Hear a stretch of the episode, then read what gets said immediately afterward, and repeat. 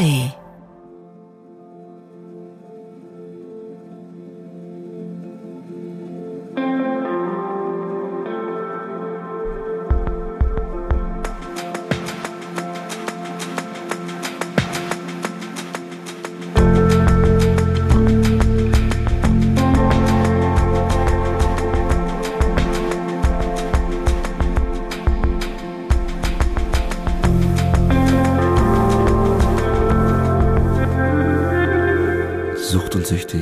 Wieder da.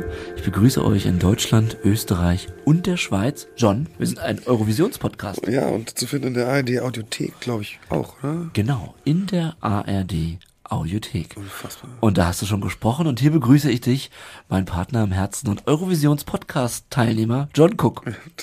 Vielen Dank, Hagen. Hallihallo, na? Wir sind der Eurovisions-Podcast, kann man ja eigentlich auch mal sagen. Jetzt bei den Öffentlich-Rechtlichen, oder? Ja, was auch immer du sagen möchtest, sage ich. bin ganz.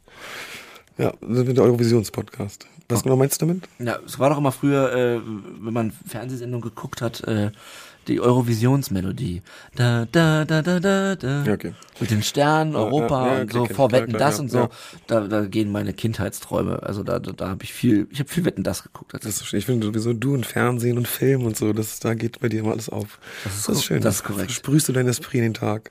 Du bist noch ein bisschen krank, das müssen wir gleich mal auflösen. Ne? Ja, ich bin leider ein bisschen krank, genau. Es ist, äh, es ist zum Kotzen, muss ich ganz ehrlich sagen. Ich, ich hasse es, krank sein. Es ist irgendwie, es bringt auch all die negativen Gefühle von, äh, von Abhängigkeit wieder Ja. ins Leben. So dieses äh, erschöpften Schlappsein, Sachen nicht können, irgendwas absagen müssen. Irgendwie, und dann, dann gibt es natürlich auch viel Misstrauen und so. Und dann kann man sagen, ja, guck, ich bin doch heiser. Ich bin doch ziemlich bin ich doch heiser.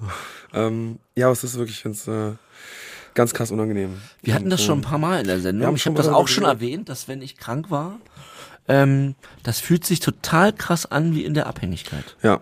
Also beim Runterkommen und so weiter, ne? Ja, Das ja, ist alles das Gleiche, weil man ist einfach im Arsch. Und ich finde, wenn man so lange abhängig war, also ging mir das, äh, das triggert einen total. Ja, ja, aber ja, ich weiß nicht, also es ist Also im Sinne von, nicht im Sinne von, ich will Drogen nehmen, sondern im triggert im Sinne von, oh Gott, so schlecht habe ich mich, fühle ich mich gerade. Und, und das fühlt, das fühlte sich dann, also das habe ich doch letztes Mal habe ich das gesagt, als ich so krank war, es fühlte sich so an, als hätte ich gestern konsumiert.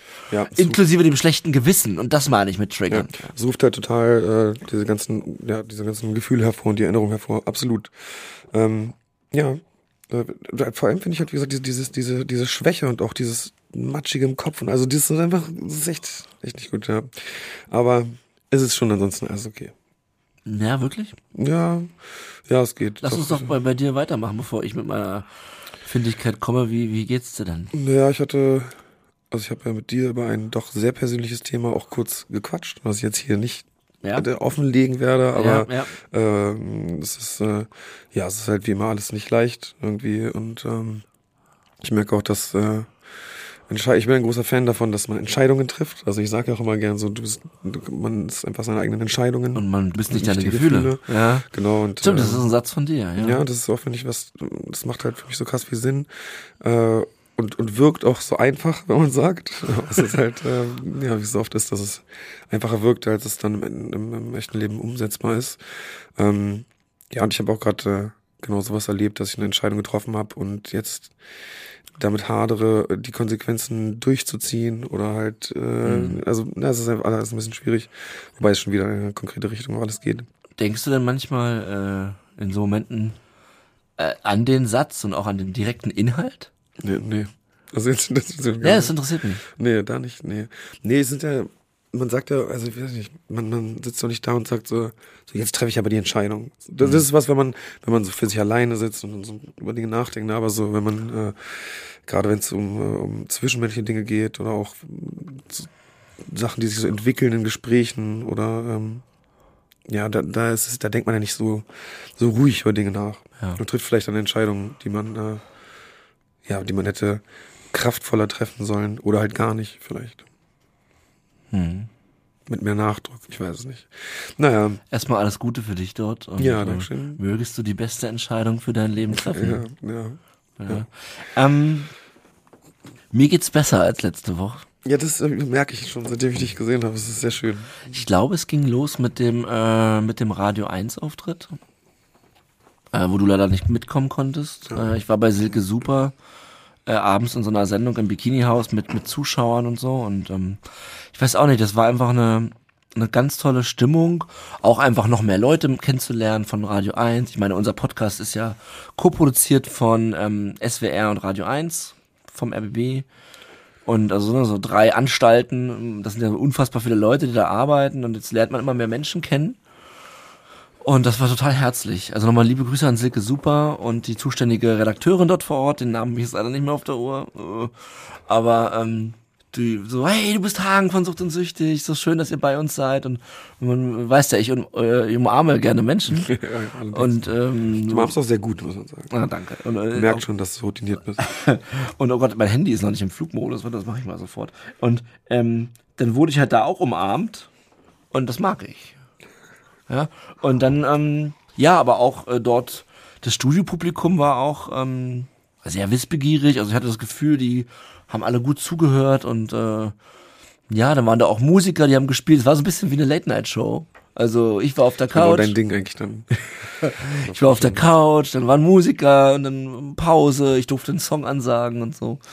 Ähm, jedenfalls da, da hat sich meine Laune gebessert im Sinne von, ich konnte auch wieder Leute erreichen, weißt du, also im Radio zu mhm. sprechen, äh, unsere Geschichte zu erzählen, warum wir das machen und dann bin ich so in der Bahn nach Hause gefahren und dachte so, oh, zum Glück machen wir das. Ja, ich meine, haben wir schon tausendmal drüber geredet, wie ja, wichtig das, wie wichtig das für uns beide ja. ist, ne? Ähm, erstmal für uns beide, so, diese, diese Mini-Selbsthilfegruppe, die hier stattfindet.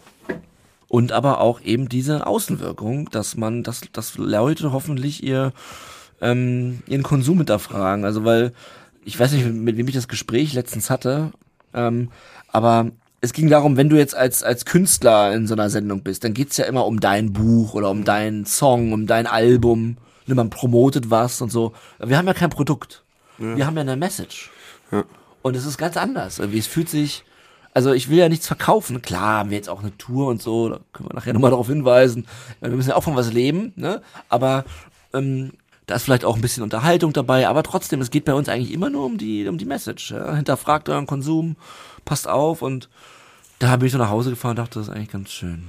Ja, so eine Art Botschafter.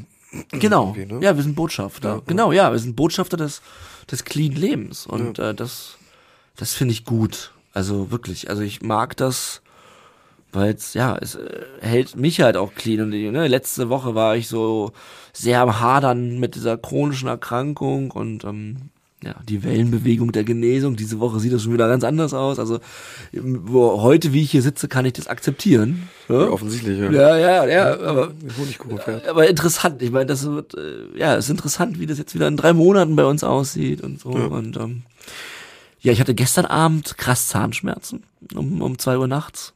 Ich muss zum Zahnarzt, weil, weil, das auch interessant ist. Also ähm, ich äh, bin dann zur Notfallapotheke wegen Ibuprofen. Naja, und das hat dann auch geholfen und äh, vielleicht mache ich mal einen Termin. Und ansonsten nimm mal das als, als Nebeninfo. Also es war irgendwie, oh, wenn man so aufwacht und denkt, oh fuck. Ja, Zahnschmerzen richtig. Das tut aber weh.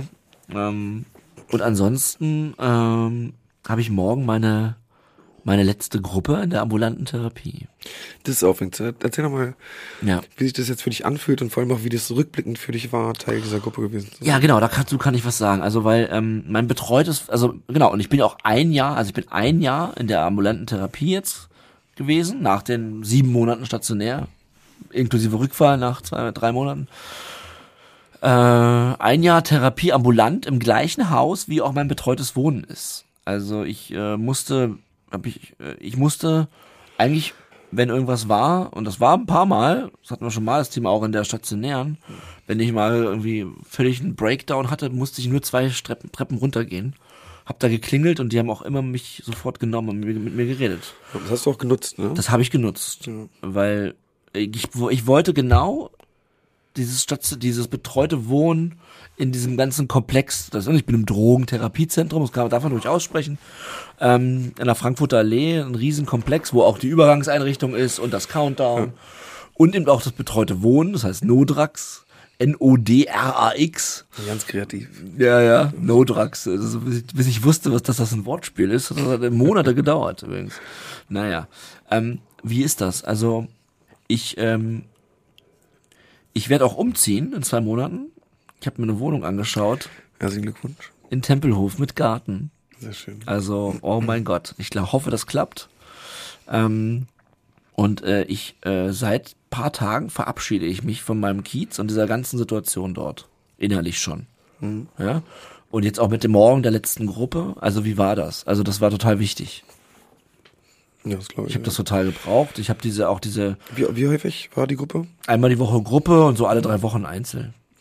Und ähm, das war äh, eine ganz tolle Gruppe.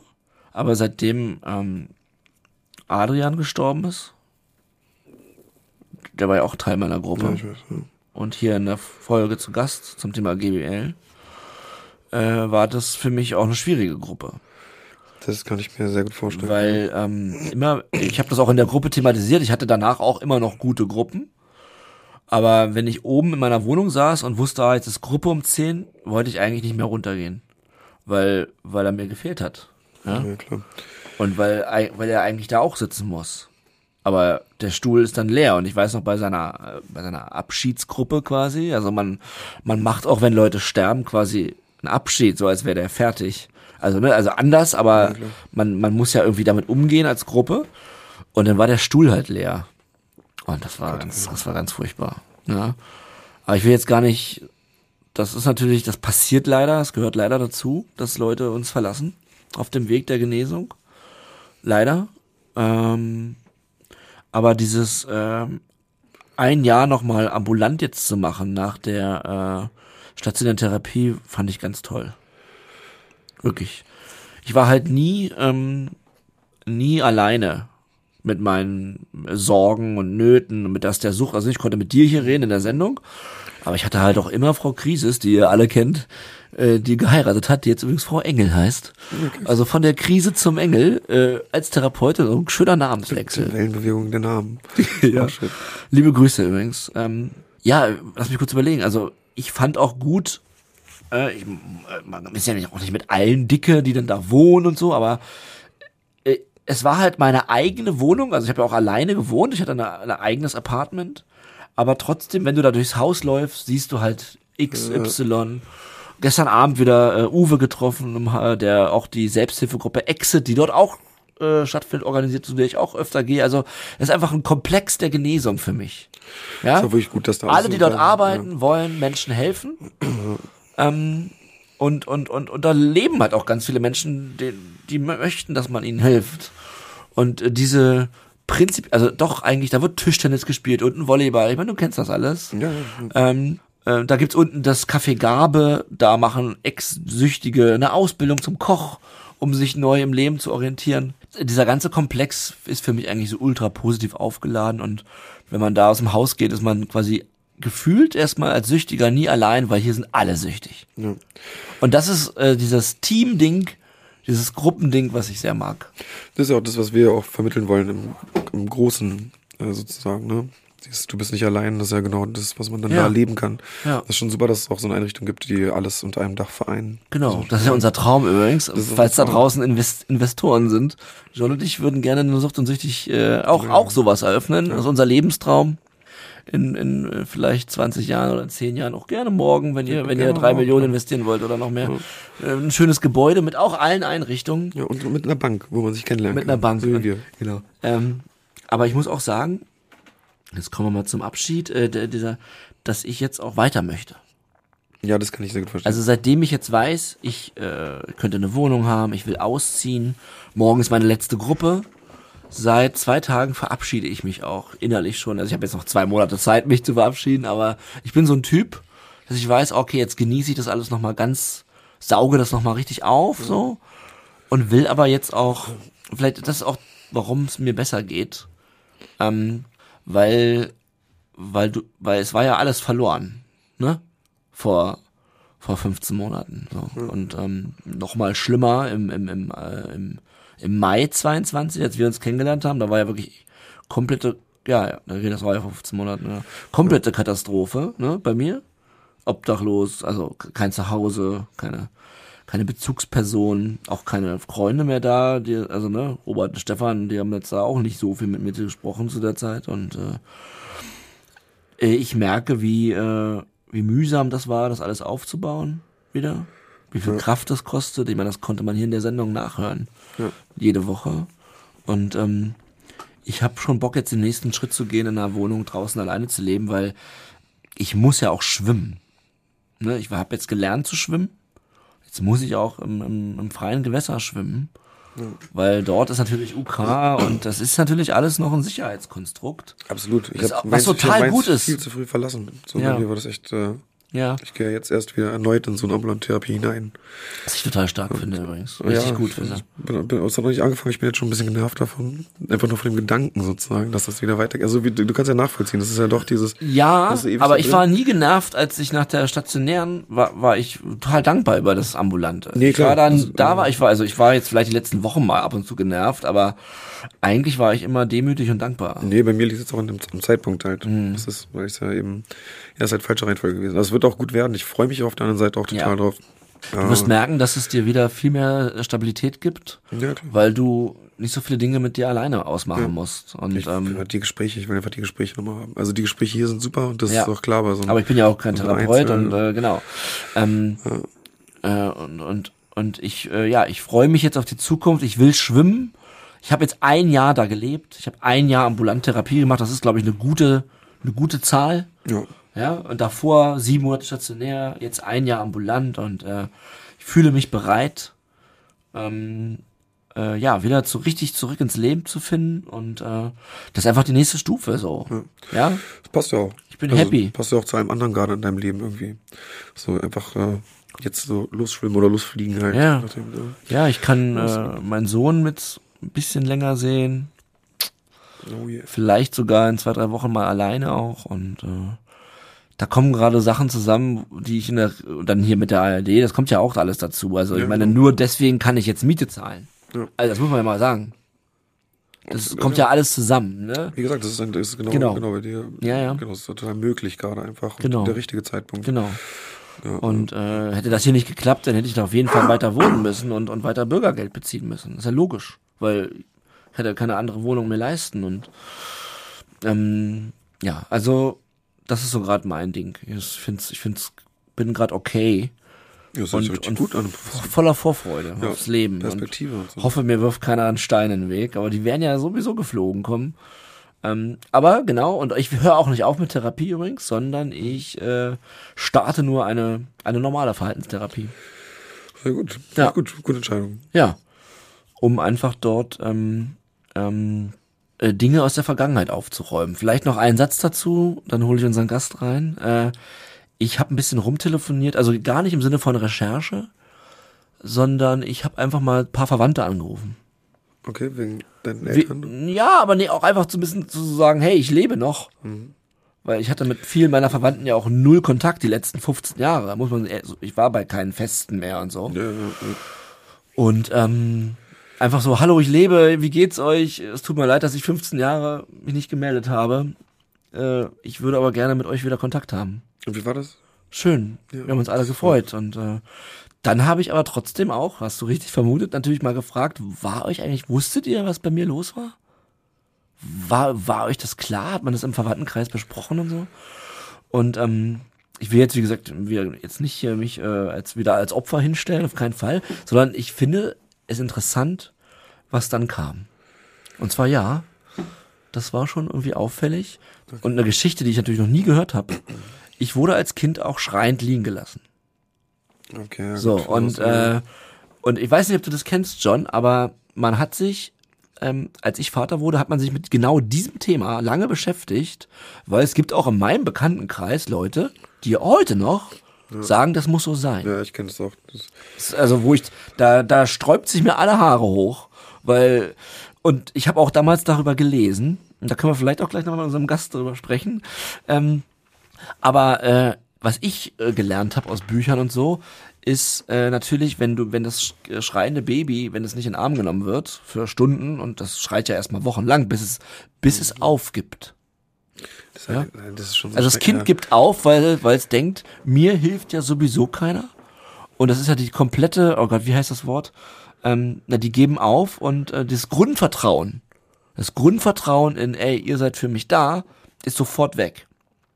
Das ist einfach in jeder Hinsicht ne? gegen Liebe und falsch. Also, also okay, aber hast du auch dich da mal beschäftigt? Mit ja, also, ich, ja, ja. das heißt mich konkret damit beschäftigt nicht, aber ja. ich kenne den ganzen. Und ähm, und das ist interessant, weil das ist ja genau das, was ich auch, äh, was ich ja wirklich empfinde tatsächlich. Ja. Also die können, die helfen mir sowieso nicht. Und das passt ja nur in mein Gesamtbild. Ja, ja dass ich später auch noch äh, so und so behandelt wurde, das kommt ja nur dazu. Ähm, aber ähm, die Babys schreien lassen und liegen lassen und äh, der soll ja mal alleine klarkommen. Was denn, der, der, der vier Monate alte? Oder? Das ist irgendwie so komisch, oder? Wer macht denn das? Ja, ist, wer überhaupt auf so eine Idee, der erste kommt, der auf so eine blöde Idee kommt. Äh, der erste ist überhaupt, der auf so eine Quatsch. Aber da fragt man sich dann auch, was ist mit dem Mutterinstinkt? Also da muss man ja emotional auch unfassbar abgekoppelt sein. Das ist eine Entscheidung. Wenn, ich, also wenn ich fremde Bild, Kinderbilder, wenn ich fremde Kinder auf der Straße sehe, die weinen, will ich die auch in den Arm nehmen. Menschen, Kinder, also wenn Kinder weinen, dann gehen bei mir tausend Rezeptoren an, die sagen, hey, ist alles cool, also, wie kann ich dir äh, eine gute, wie kann ich es dir besser machen lassen? Mhm. Und ähm, ja, also das mein Impuls wäre, dann sofort das Kind in den Arm zu nehmen. Auf jeden Fall. Wie gesagt, ich finde, es geht einfach komplett gegen, gegen alles, was man eigentlich tun will, und vor allem gegen Liebe und irgendwie, ja, ähm, finde ich ganz krass. Zum Glück äh, ist sowas nicht mehr so weit verbreitet. Zum Glück. Kennst du Leute, die das machen? Du hast ja gesagt, du äh, ich kenne also nicht direkt, aber ich weiß von einem Freund, dass der einen guten Freund hat, der das so macht. Im Sinne von, wir wollen unsere Ruhe, äh, der schreit jetzt, also mit als Neugeboren, ne? Newborn, äh, liegen lassen äh, für ein paar Tage, dann schreien die ja, irgendwann hören die auf.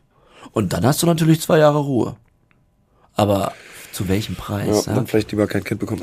Also zu welchem Preis? Äh, ich lehne mich jetzt mal aus dem Fenster und sage, ich verurteile Eltern, die das machen. Ich finde, das darf man nicht machen mit Kindern. Ja, vielleicht bei dir. Ja, okay.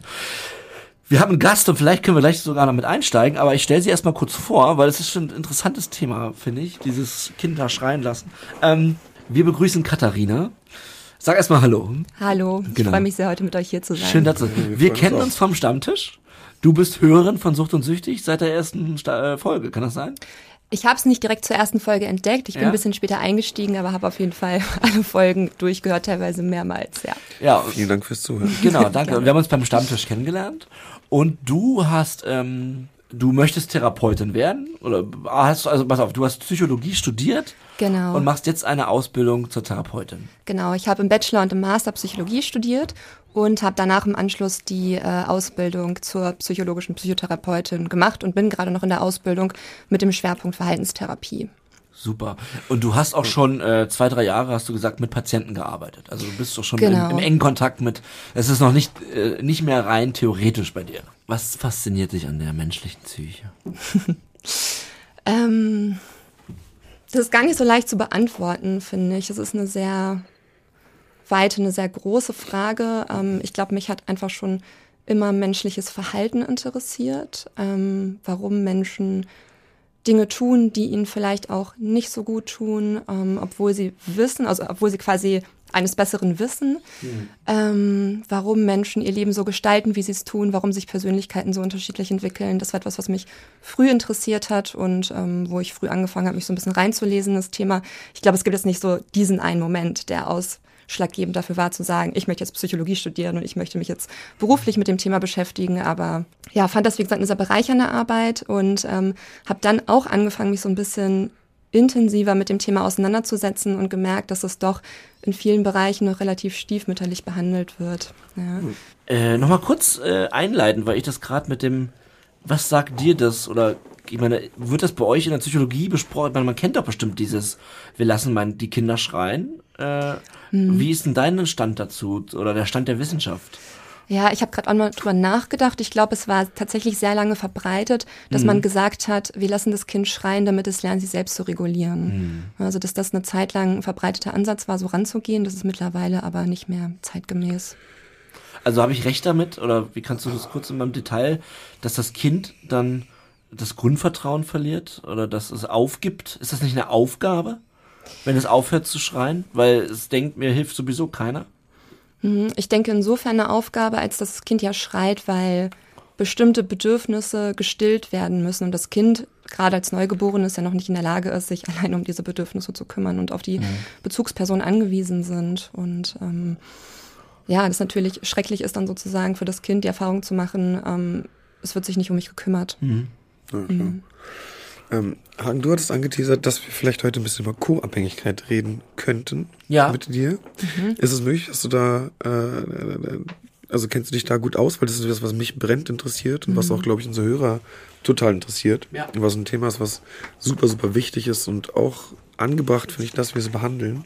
Weil da tatsächlich ja in, also ich glaube, äh, das kannst du vielleicht gleich nochmal, aber ich glaube, Co-Abhängigkeit äh, kann existieren, unabhängig vom Suchtkontext. Und kann natürlich aber spielt tatsächlich bei vielen Angehörigen und Partnerschaften eine Rolle im Suchtkontext. Richtig, Katharina? Äh, ja und nein. Okay. Also ähm, genau, da fangen wir eigentlich schon so ein bisschen mit an. Ähm, was ist eigentlich Co-Abhängigkeit und wo tritt Co-Abhängigkeit eigentlich auf? Ähm, das war auch gar nicht so leicht, da wirklich eine gute Definition für zu finden. Ich habe natürlich so ein bisschen schon mal im Vorfeld auch recherchiert und geschaut und ähm, es gibt gar nicht so viel wissenschaftliche Studien zum Thema Co-Abhängigkeit. Ähm, es gibt ja aktuell auch so den Trend, dass viele Begriffe, die vielleicht eher auch im Therapiekontext ähm, vorkommen, in den allgemeinen Sprachgebrauch übernommen werden. Und ähm, so ist es auch so ein bisschen mit dem Begriff der Co-Abhängigkeit, weil das ein Begriff ist, der schon aus dem Suchtbereich kommt. Der ist, glaube ich, so Ah, ungefähr okay. in der Mitte vom letzten Jahrhundert so das erste Mal aufgekommen in der Behandlung mit abhängigkeitserkrankten Personen und deren Angehörigen und ähm, mittlerweile aber auch häufig von Co-Abhängigkeit gesprochen wird, wenn es einfach um ähm, ja, Beziehungen geht, wo vielleicht ähm, eine Person von der anderen emotional abhängig ist. Ähm, da würden wir aber eher von einer dependenten Beziehung beziehungsweise von einer Person sprechen, die sich in dieser Beziehung Was ist jetzt dependent? ist eigentlich auch nur ein anderes Wort für abhängig. Ach so. Genau, Ach, genau, also, genau, also sozusagen ja. mhm, eine abhängige Persönlichkeitsstruktur hat und sich deswegen ähm, in Beziehung eben auch sehr stark von einer anderen Person abhängig machen kann. Das muss aber keine Beziehung sein, die also innerhalb dieser Beziehung eine Person abhängigkeitserkrankt ist.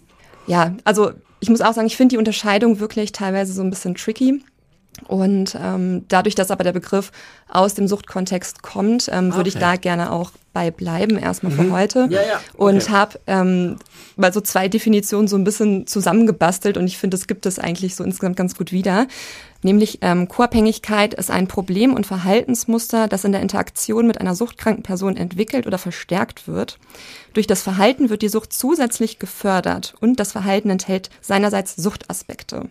Ja, Wahnsinn. Ja, Ja, kann man erstmal so stehen lassen. Ja. ne? ja so kenne ich das. Und ähm, genau, ich finde, also da sind ganz viele Punkte schon ganz spannend, alleine in dieser Definition. Und da würde ich auch gerne erstmal so, ja, Das Zauberwort ist ja, wenn ich dich unterbrechen darf, Entschuldige, das, äh, Entschuldige alle da draußen, die das, äh, wo die, die gerade wieder der Kopf explodiert, weil ich hier reinschneie. Wegen dem Ich Unterbrechen. kann es nicht ändern. Ich- ich dachte- Aber ich versuche das. Du kennst ja einen Wrestler, der Undertaker war. Wir können dich der Underbreaker nennen. Äh, Also das Zauberwort, was ich finde, ist dieses suchtfördernd. ja, Ja. genau, genau. Und ähm, ich finde zum einen erstmal noch wichtig zu sagen, dass nicht jede Person, die mit einer suchtkranken Person ähm, irgendwie involviert ist, gleich co-abhängig sein muss. Oder wird. Oder wird, genau.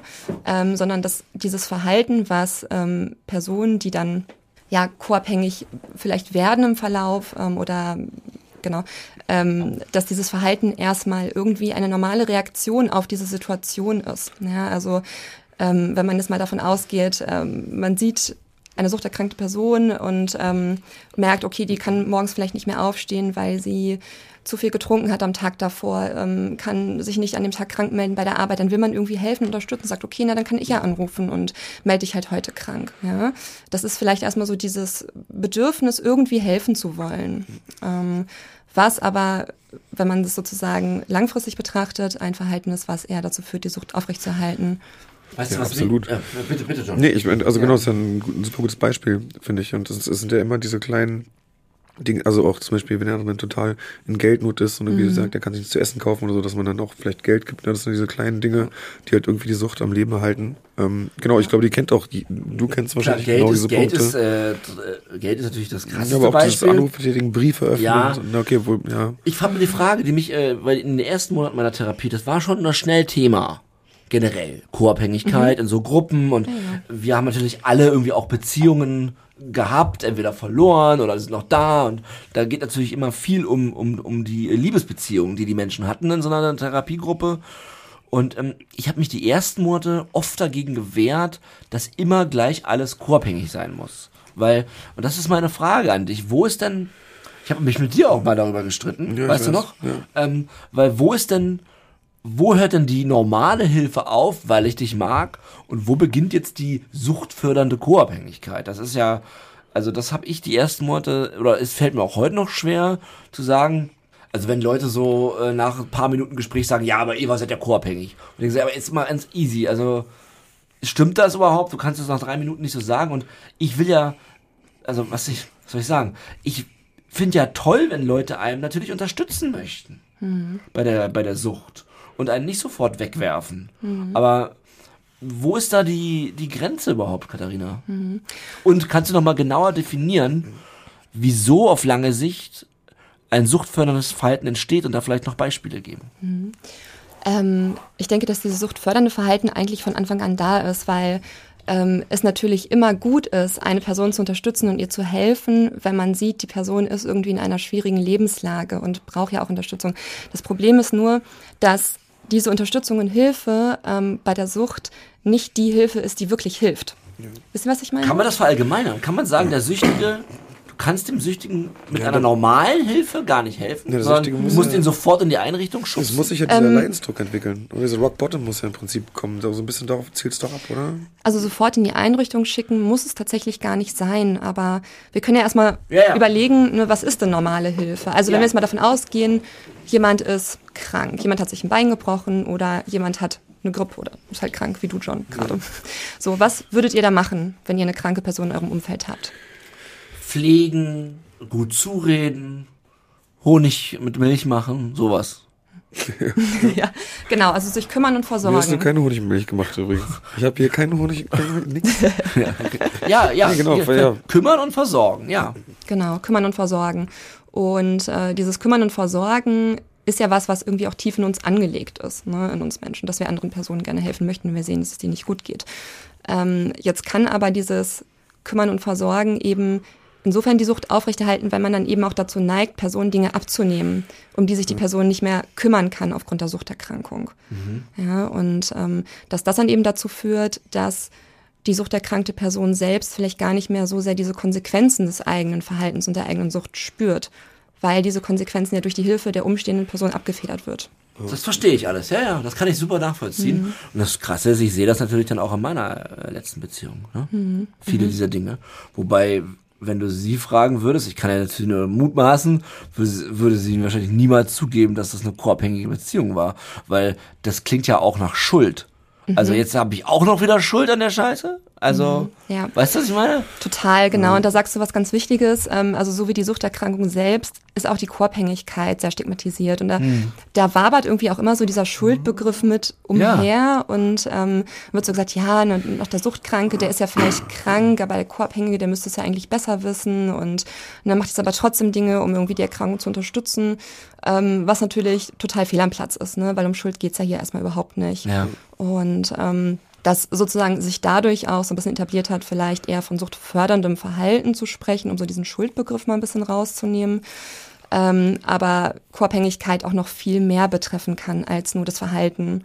Also in den meisten Definitionen, das fand ich auch nochmal ganz spannend, jetzt bei der Recherche, ähm, war doch in den meisten Fällen von Verhalten die Rede, aber eine wirklich stark ausgeprägte Co-Abhängigkeit ähm, betrifft ja auch das Denken und das Fühlen.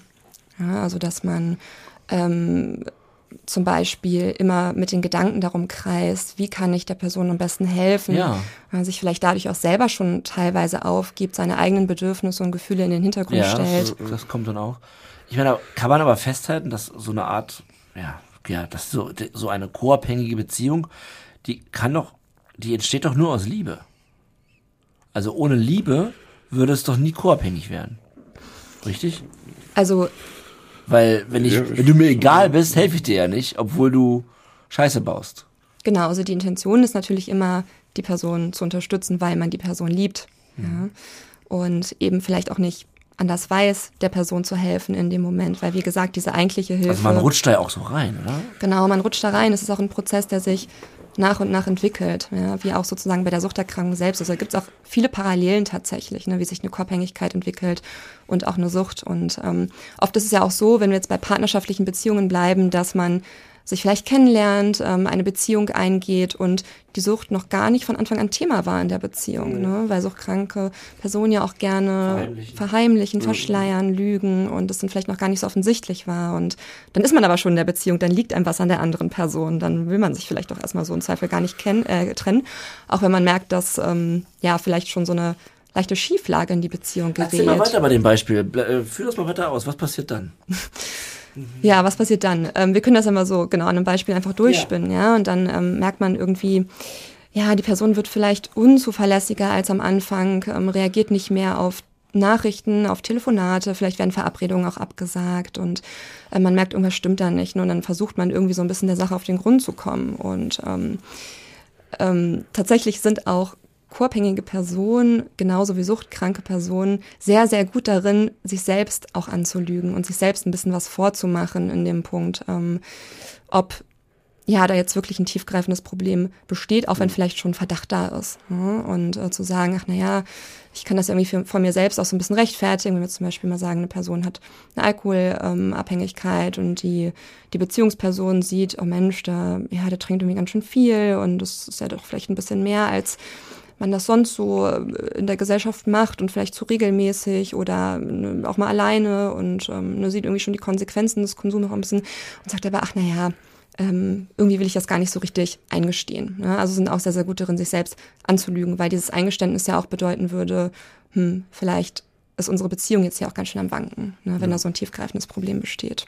Und ähm, ja, dann, also ganz spannend ist tatsächlich, dass äh, Co-Abhängigkeit auch in verschiedenen Phasen verläuft. Ja, und wenn man jetzt vielleicht merkt, okay, ähm, da ist doch eine, eine Suchterkrankung ähm, bei der anderen Person, ähm, sagt man ja nicht ab Tag eins, okay, dann trenne ich mich jetzt. Ja, also Klar. könnte man vielleicht auch, machen aber tatsächlich die wenigsten Personen, weil man eben schon eine Weile in der Beziehung ist, schon in die Beziehung investiert hat und einem ja auch an der anderen Person liegt.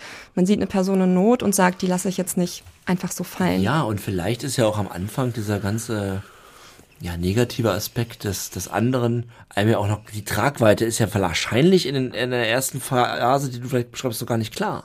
Genau, und oft. Mhm. Die, ne, wenn die Tragweite nicht klar ist, dann denkt man ja wahrscheinlich auch, mit meiner Hilfe kann ich dir wirklich helfen. Mhm. Mhm. Und vielleicht sogar aber auch, wenn die Tragweite schon klar ist. Also mhm. ich glaube, das ne, kann auf jeden Fall ein Grund sein, muss es aber vielleicht auch gar nicht unbedingt, sondern dass erstmal davon ausgegangen wird, mit meiner Fürsorge kann ich dich unterstützen. Ja, ich kann dazu beitragen, dass es dir besser geht, wenn ich mich vielleicht gut genug anstrenge und bemühe. Ja. Und ähm, das wäre dann so diese erste Phase der Co-Abhängigkeit, die nennt man auch die Beschützerphase. Okay. Mhm, der, der Süchtige spiegelt ja auch wieder, dass es hilft. Ne? Obwohl es nicht hilft, spiegelt er wieder, es hilft, um weiterhin den Konsum irgendwie am Leben zu halten. Wäre das auch, also das, das funktioniert das so? Mm, hast du ein Beispiel? Ja, wenn mir jetzt geholfen wird bei Dingen, ja, wo ich auch mhm. weiß, dass es eigentlich, also dass das halt was ist, wo ich in meinem alten Trott drin bleiben kann. Mir halt hilft, mein Leben so scheiße weiterzuleben, wie ich es aktuell tue.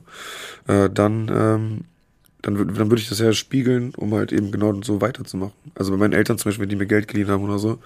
Dann, ist ja auch äh, oder dann will, jahrelang, oder? Genau, dann würde ich natürlich auch immer sagen, ja, ich habe es halt auf jeden Fall wirklich dem Dealer nur gegeben und da ist nichts anderes noch drin. Na, und halt so, dass es bloß weitergeht. Also die vermeintliche Hilfe mir, ja. hast du ja auch hat der Sücht, dreht der Süchtige ja auch wieder um. Genau, klar, ja. Und macht damit auch, Scheiße, benutzt irgendwie. suggeriert aber, ja. dass es funktioniert, ja. damit die Hilfe nicht eingestellt wird. Genau. Mhm.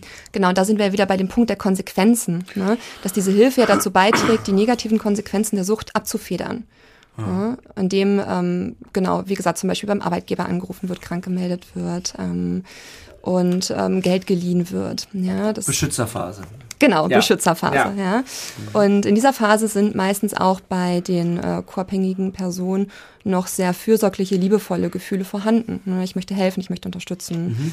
Ähm, es wird auch häufig eben, wie schon gesagt, vor sich selbst und auch vor Personen im näheren Umfeld irgendwie versucht, diese Situation runterzuspielen, vielleicht so ein bisschen zu bagatellisieren und ähm, das alles gar nicht so schlimm dastehen zu lassen, um eben auch diese Beziehung ja zu schützen. Und den Partner zu verteidigen. Ne? Genau, den Partner zu verteidigen. Mhm. Ne, das auch, genau. Und ähm, ja, wenn man irgendwann merkt, dass das aber nicht so richtig fruchtet, kommt dann sozusagen die nächste Phase, die wäre dann die Kontrollphase. Ja, in der Phase versucht man, die Person zu kontrollieren und damit natürlich Oder sagst du was Richtiges? Also krass, da krieg ich gerade äh, Gänsehaut. Entschuldigung, weil, weil, na klar. Danach kommt dann die Phase, wo meine Partnerin äh, wusste, ich habe ihr schon mal Geld geklaut und dann anfängt ihr Portemonnaie zu verstecken. Ist das nicht genau, gehört das nicht in diese Phase? Wo, wo kontrolliert wird, wo warst du, wo gehst du hin, was machst du, damit ich eben nicht konsumiere, eben nicht Drogen kaufe. Genau, genau. Also dann wird quasi von außen versucht zu kontrollieren, den Süchtigen vom Konsum abzuhalten. Ne, Das kann dann sowas sein wie, ähm, ja, vielleicht ähm, im Handy die Nummer vom Dealer löschen oder ähm, den Alkohol wegzukippen, der zu Ja. Hause gefunden wird. Ne, weil man denkt, ähm, das hilft dabei, dass ich die Person vom Konsum abhalte, was natürlich am Ende auch nur eine Kontrollillusion ist, ne? weil man natürlich eine Person, die konsumieren möchte, nie davon abhalten kann, als außenstehende Person zu konsumieren. Und man so ein bisschen, sage ich mal, machen kann, was man will, ähm, weil es immer eine Möglichkeit findet. Du kannst theoretisch 24 Stunden lang neben der Person sitzen und dann gehst du einmal auf die Toilette oder die Person geht einmal auf die Toilette. Ist das so? Weil das ist, finde ich, einen starken Satz gerade. Kann ich als außenstehende Person, ja, also, denn wenn ich konsumieren will, konsumiere ich. Ne, Das ist doch der Autopilot und Ja, so klar. weiter. Also da kann mich niemand von abbringen. ja. Ja. Kann man das, ist das wissenschaftlich, also ist das fundiert, dass, da, da, dass da nicht viel möglich ist von außen? In so einem Moment des Cravings und des Verlangens beim Süchtigen? Ja, überleg mal, wie war es denn bei dir, Hagen? Ja. Also haben Menschen im Außen es geschafft, dich vom Konsum abzuhalten, Nein. langfristig? Mhm. Niemals. Ich habe wenn dann nur gelogen und es, ich habe es dann nur logistisch verschoben. Vielleicht um Minuten oder Stunden.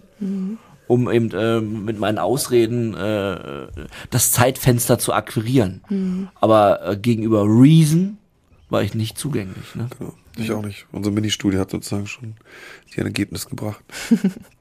Ja, aber ich finde es immer, äh, ich Ich wiederhole das oder will das nochmal herausstellen, damit das, weil ich das, das ist viel gerade so im Nebensatz, aber das ist natürlich auch ein Kernding von Sucht. Aber ist klar, es kann ja niemand was, also wenn man eine Entscheidung trifft als, als Ja, was ist ja der Klassiker, hör doch einfach auf, ja. Äh, Doesn't, doesn't work that way. Ja. Krass, ne? Okay, Entschuldigung. Was macht, was macht diese, diese Phase, was macht die mit dem Abhängigen und dem Co-Abhängigen? Ah, also, weil es ist ja. ja eine, äh, eine, eine sehr aktive, also da, da clasht man ja irgendwie Mhm. dann. Ich glaube fast, ohne die Frage jetzt schon wieder zurückgeben zu wollen, dass ihr die Frage eigentlich besser beantworten könntet als ich. Ja, ja, okay. Ja, so, was ja. was macht das mit einer Was macht Beziehung? denn die Kontrollphase, John? Ja, es, schafft halt wahnsinnig viel Misstrauen auf beiden Seiten, weil man selber hat sich ja auch davor so getröstet oder geborgen gefühlt, irgendwie von der, von der helfenden äh, Seite. Und ander- von der anderen Seite ist ja eh schon ganz viel Misstrauen da, aber ich glaube, da ist dann so der Punkt, wo es dann, äh, ja, wo, wo, wo ganz viel, ganz viel, diese, diese ganze gute Intention dahinter und so, glaube ich, bröckelt dann da und fällt irgendwie langsam weg. Äh, dann wird es eigentlich mehr so, so ein Kampf. Also ich habe mir gerade den Satz im Kopf, in, in dieser Phase fängt an, die Liebe abzusterben. Ja, ja. So habe ich es wahrgenommen. Ja. Weil, ja, weil durch den Kontroll, weil, du sagst ja, die Phase heißt sogar Kontrollphase, wenn ich mich gerade überlege, dass natürlich, ich habe weiter konsumiert, ich wurde weiter äh, krass kontrolliert und natürlich gab es auch mal wieder Ärger, aber ich habe den Kontroll, diese Kontrolle ja auch, äh, auch abgetan. Ich brauche das nicht, bist du bescheuert, äh, ich habe das, äh, ist gar nicht so schlimm. Also man lügt ja weiter, also ne, der, der Süchtige ist ja nur am Lügen und, äh, und man, man negiert ja alles. Und in dieser Phase, wenn ich mich in, me- in meine Beziehung zurückerinnere, da ist, ist, es hat, äh, beginnt die Liebe, äh, die Liebe begonnen abzusterben. Ja. Und das, Von ihr. Von mir, ich war ja gar nicht fähig, äh, aber ja. Na klar, da rückt man ja als Abhängiger so ein bisschen in die Position vom, dann ist es ja nicht mehr auf einer, ja, auf einer Augenhöhe, sondern Augenhöhe verschwindet da da, ist ja dann so genau, ne? Kind-Eltern-Ding quasi. Ja. Genau, ja, das ist nochmal Augenhöhe, ein ganz, ja. ein ganz wichtiger Punkt, was du gerade gesagt hast, schon mit der Augenhöhe, ähm, dass es eigentlich an so gut wie keinem Punkt wirklich eine Beziehung auf Augenhöhe gibt.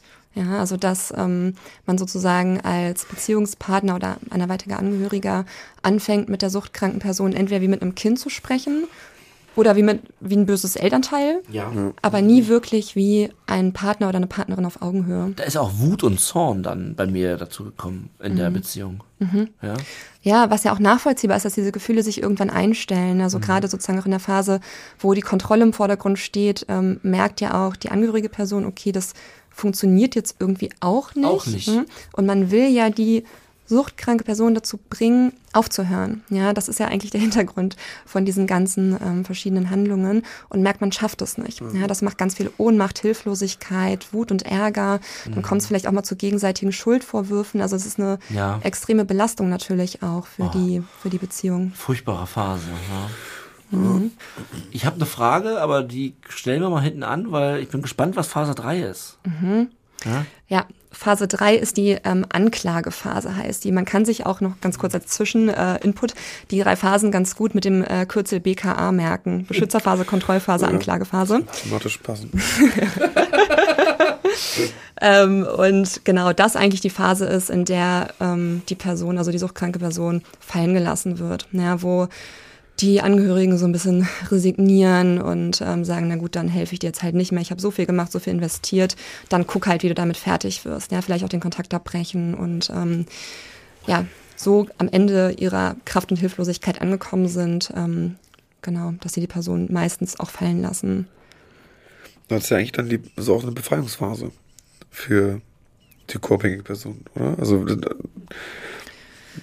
im Endeffekt ist, weil ich, das davor sind, ist es, sind es ja Versuche, also so ein bisschen wie Grübeln, wo ich weiß, ich denke was nach und ich komme nie zur Lösung, weil es gibt quasi keine.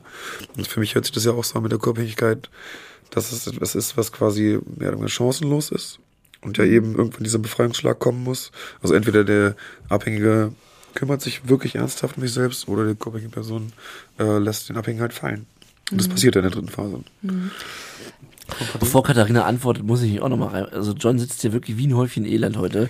Ich glaube, das hört man auch in seiner Stimme. Ich glaube, der Mann hat Fieber. Äh, ich, ich besorge dir gleich mal eine heiße Milch mit Honig. Ja. ja. Aber Katharina. Ja, Katharina, äh, Entschuldigung, äh, vielmals. Genau. Mhm.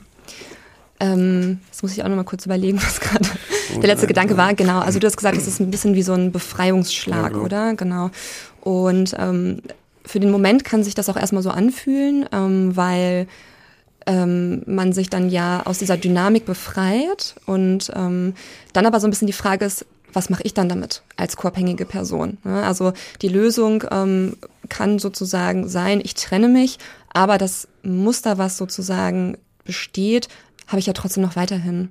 Ne? Also ähm, Koabhängigkeit ist ja sozusagen auch dadurch ähm, gekennzeichnet, dass ich mich selbst vernachlässige, beziehungsweise meine eigenen äh, Bedürfnisse und Gefühle hinten anstelle, weil mein ganzes, ähm, ja, mein ganzer Alltag, mein ganzes Denken, Fühlen, Handeln sich um die suchterkrankte Person dreht.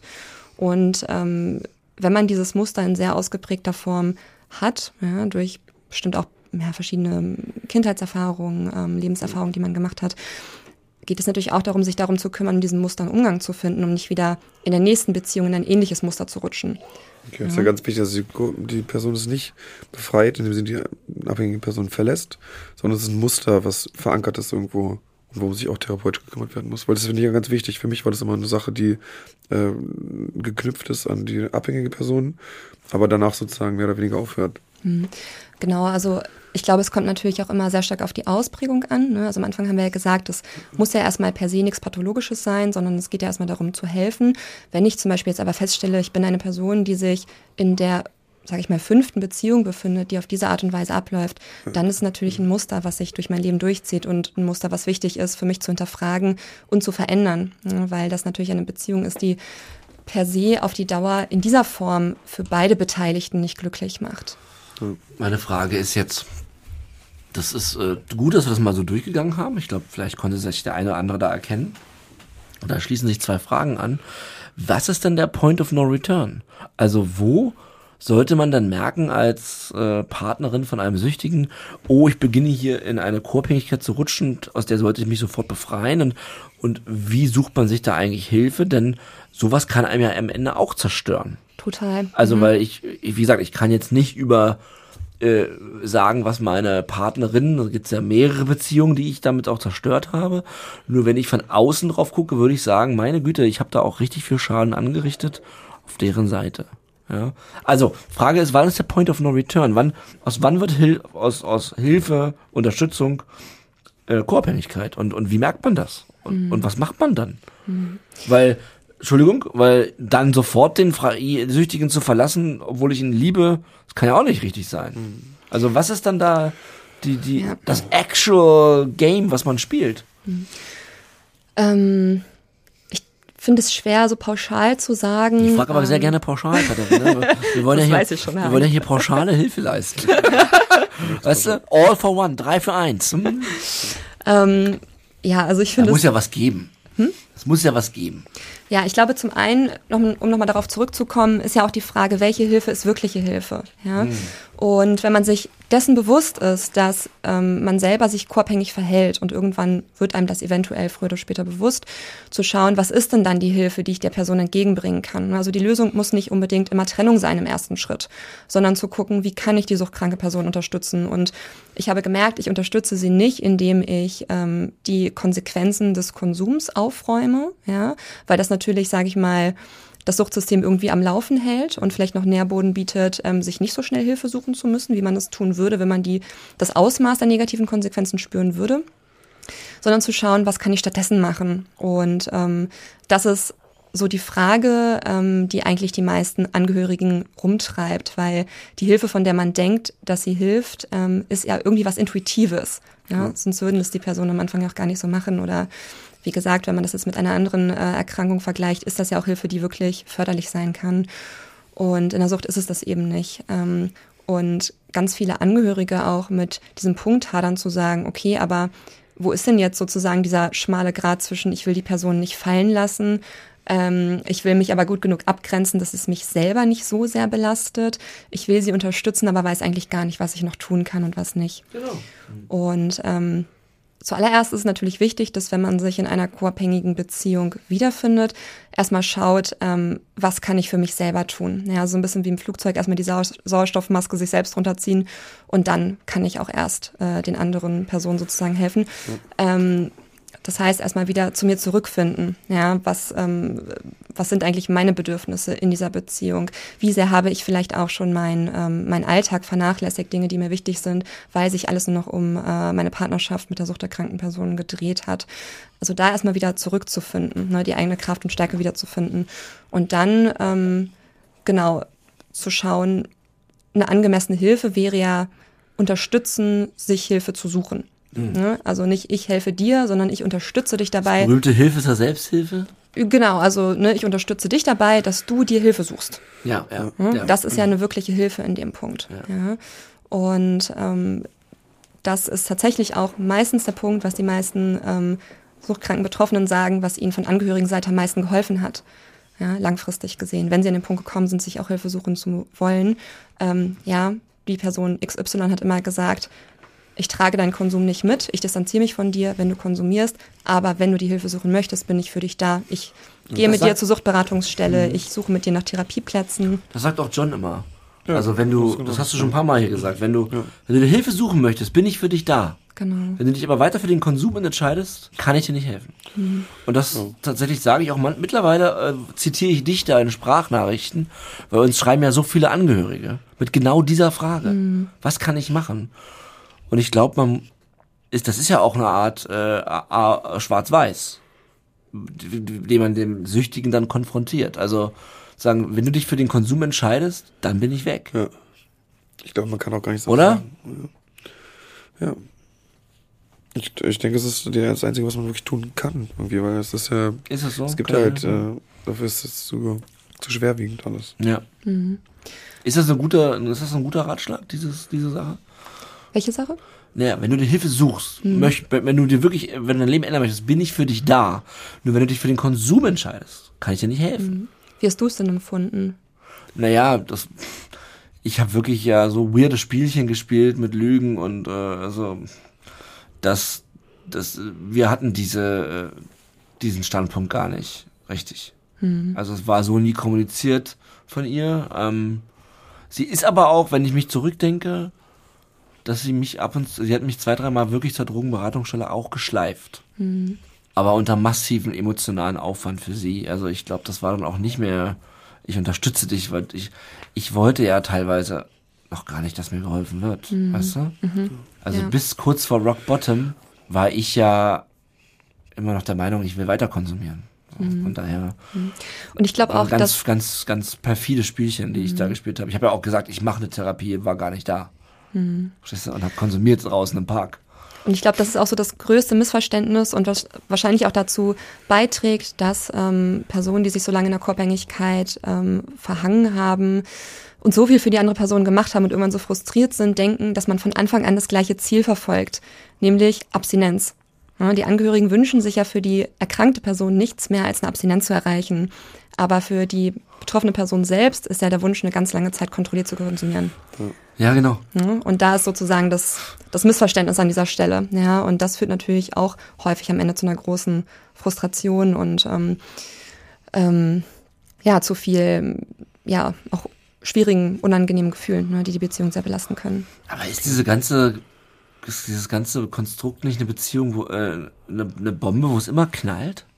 Ich meine, ich kenne eigentlich kaum so eine Situation, die, die gut ausging. Mhm.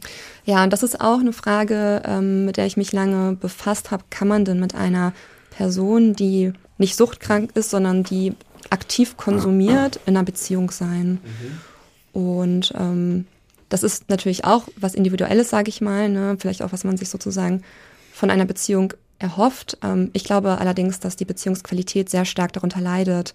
Und ähm, wir sagen auch zum Beispiel nicht von Anfang an trenn dich zu einer Person, die sich in einer co-abhängigen Beziehung wiederfindet. Ne? Weil, wie gesagt, das ähm, ja ein Prozess ist, der sich nicht von heute auf morgen entwickelt, sondern die Person teilweise jahrelang oder manchmal sogar auch jahrzehntelang in so einer Partnerschaft leben. Ähm, und wenn man dann von außen sagt, trenn dich doch einfach, dann ist das so ein bisschen wie, ne, wenn man zu euch sagt, hört doch einfach auf. Mhm. Ja, yeah. das funktioniert nicht. Und ähm, genau, dass man deswegen sozusagen ähm, überlegen muss, ähm, wie kriege ich erstmal meine eigene Co-Abhängigkeit geregelt, wie finde ich erstmal wieder zu mir selbst und zu meinen Bedürfnissen den Zugang. Und im zweiten Schritt kann ich mir dann überlegen, möchte ich diese Beziehung so eigentlich noch führen? Okay. Ja, also wenn ich es zum Beispiel schaffe, mich aus co-abhängigen oder suchtvollen Verhalten zu lösen, ähm, dann zu fragen, ist das denn trotzdem noch eine Beziehung, die so meinen eigenen Werten entspricht, was mir in der Beziehung wichtig ist. Ja, häufig sind das also Werte wie auch gegenseitige Wertschätzung, Vertrauen, Zuverlässigkeit. Ja. Und da ist dann natürlich die Frage, ist das dann noch gegeben in so einer Beziehung? Und auch Treue. Man, man lebt mhm. ja eine Beziehung zur Substanz, auch wenn man konsumiert. Also auch wenn man dort und dann konsumiert, ist ja trotzdem sehr, sehr schwierig auf jeden Fall, finde ich. Ja. Genau, und ähm, manchmal wird dann auch so von einer Dreiecksbeziehung gesprochen, ne? ja. weil die ja, Droge ja. trotzdem auch eine Komponente ist. Das ist gar nicht so weit. Also wir sagen ja oft, ja, wir haben eine Beziehung mit der Droge. Ich habe mal eine bescheuerte Frage und zwar, äh, ist dir schon mal vorgekommen, dass die co-abhängige Person dann auch angefangen hat zu konsumieren?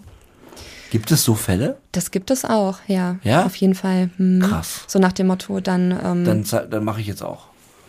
Genau, dann mache ich jetzt auch und auch, ne, da sind wir wieder bei dem Punkt, sich selbst auch so ein bisschen was vielleicht vormachen zu wollen. Wenn ich mitkonsumiere, dann ist es ja vielleicht gar nicht so schlimm. Ne? Also wenn ich, wenn, ähm, wenn ich mittrinke, dann trinken wir beide ja irgendwie. Das ist vielleicht auch gar nicht so problematisch, wie ich eigentlich dachte. Ne? Also das führt natürlich auch dazu, sich vielleicht nicht unbedingt selber eingestehen zu müssen, dass es ja, doch ein Problem ist. Auch eine Flucht dann ist. Mhm. Ich habe tatsächlich, wenn euch das interessiert, nochmal eine Checkliste mitgebracht, ähm, woran man erkennen kann, ob man co-abhängig ist. Ah, so ja. wie die sechs da, Punkte der WHO. Genau, genau. Ah. Mhm. Und ich habe vom Vorgespräch hast du von Zahlen gesprochen. Die brauchen oh, wir ja, auch noch. Die ja. kommen auch noch rein. Ja, okay. genau. Und zwar ähm, gibt es natürlich auch verschiedene ja, jetzt nicht äh, so festgesetzte Kriterien ne, wie die Suchtkriterien von der WHO, weil Co-Abhängigkeit ja keine Erkrankung ist in dem Sinne. Aber es gibt Punkte, ähm, die man für sich mal durchgehen kann und dann schauen kann, trifft es eigentlich auf mich zu? Verhalte ich mich vielleicht co-abhängig? Shooters. Genau. Also, Punkt eins ist, dein Leben kreist um den Gedanken, dem Suchtkranken zu helfen oder ihn zu retten. Okay. Hm? Punkt, ja. den wir auch schon besprochen haben. Ja, ja. Und äh, in diesem Punkt steckt auch eigentlich schon drin, dass es sich nicht nur unbedingt auf Verhaltensebene äußert, wenn man sich koabhängig verhält, sondern auch eben das eigene Denken und die Gefühlswelt mit beeinträchtigen kann. Und war nochmal das eigene Denken und die Gefühlswelt, was bedeutet das? Na, die eigenen Gefühle. Ne? Also sozusagen. Das, meine Gefühle drehen sich dann auch um die, die Abstinenz des anderen. Genau, genau. Hm. Also dass ja. sozusagen deine Gefühlswelt abhängig davon ist, ähm, wie es der suchterkrankten Person hm. geht. Ja, klar. Und was ganz häufig ist, was Angehörige ähm, auch sagen, weil eben sozusagen diese ja, dieser, dieser Bezug zu den eigenen Gefühlen an irgendeinem Punkt gar nicht mehr gegeben ist, dass wenn man eine Person fragt, wie geht's dir denn eigentlich, die Person äh, meistens sagt, ja, ach naja, also mein, ähm, mein Partner, der hat gerade eine ganz gute Phase eigentlich, ähm, der war gestern mal bei der Beratungsstelle oder der hat es irgendwie geschafft, mal drei, vier Tage nicht zu konsumieren. Als erste Antwort. Genau, als ja. erste Antwort. Ja. Oder, ach, gerade irgendwie nicht so gut, ähm, weil mein Partner, Vater, Kind, Freund, was auch immer, hatte wieder einen schlimmen Rückfall. Ja, also sozusagen gar nicht mehr diesen, diesen Bezug ähm, zu einer Gefühlswelt unabhängig von der suchterkrankten Person Verstehe. zu haben. Ja. Der zweite Punkt ist, du vernachlässigst dein eigen, deine eigenen Interessen, Aktivitäten und Freunde. Hm? Weil man sozusagen so sehr damit beschäftigt ist, sich um die erkrankte Person zu kümmern. Krass. Ähm, fand ich auch nochmal einen ganz spannenden Punkt, ähm, weil das ja auch sehr ähnlich ist zu dem einen Punkt ähm, aus den Abhängigkeitskriterien. Total, ja. Ja, ja, ja. Und äh, ja auch in der Definition von der Co-Abhängigkeit äh, enthalten ist, dass das Verhalten seinerseits auch Suchtaspekte hat. Ja, das wird in dem Punkt, finde ich, nochmal gut deutlich. Du redest die Suchtproblematik und die Konsequenzen der Sucht vor dir und anderen schön. Hm? Auch ein Punkt, über den wir schon gesprochen Ja, haben. ja, ja. Du schämst dich für deinen suchtkranken Angehörigen. Du hast Schuldgefühle, zum Beispiel nicht genug gegen die Sucht machen zu können oder Selbstzweifel ein Grund für den Konsum zu sein. Ja, auch das kann entstehen, weil es ja manchmal auch im Streit vorkommen kann, dass dann ähm, die suchtkranke Person die angehörige Person beschuldigt, na wegen dir konsumiere ich jetzt wieder. Weil wir uns gestern gestritten haben, musste ich ja wieder konsumieren. Da habe ich aber auch einen Punkt, äh, wenn ich kurz.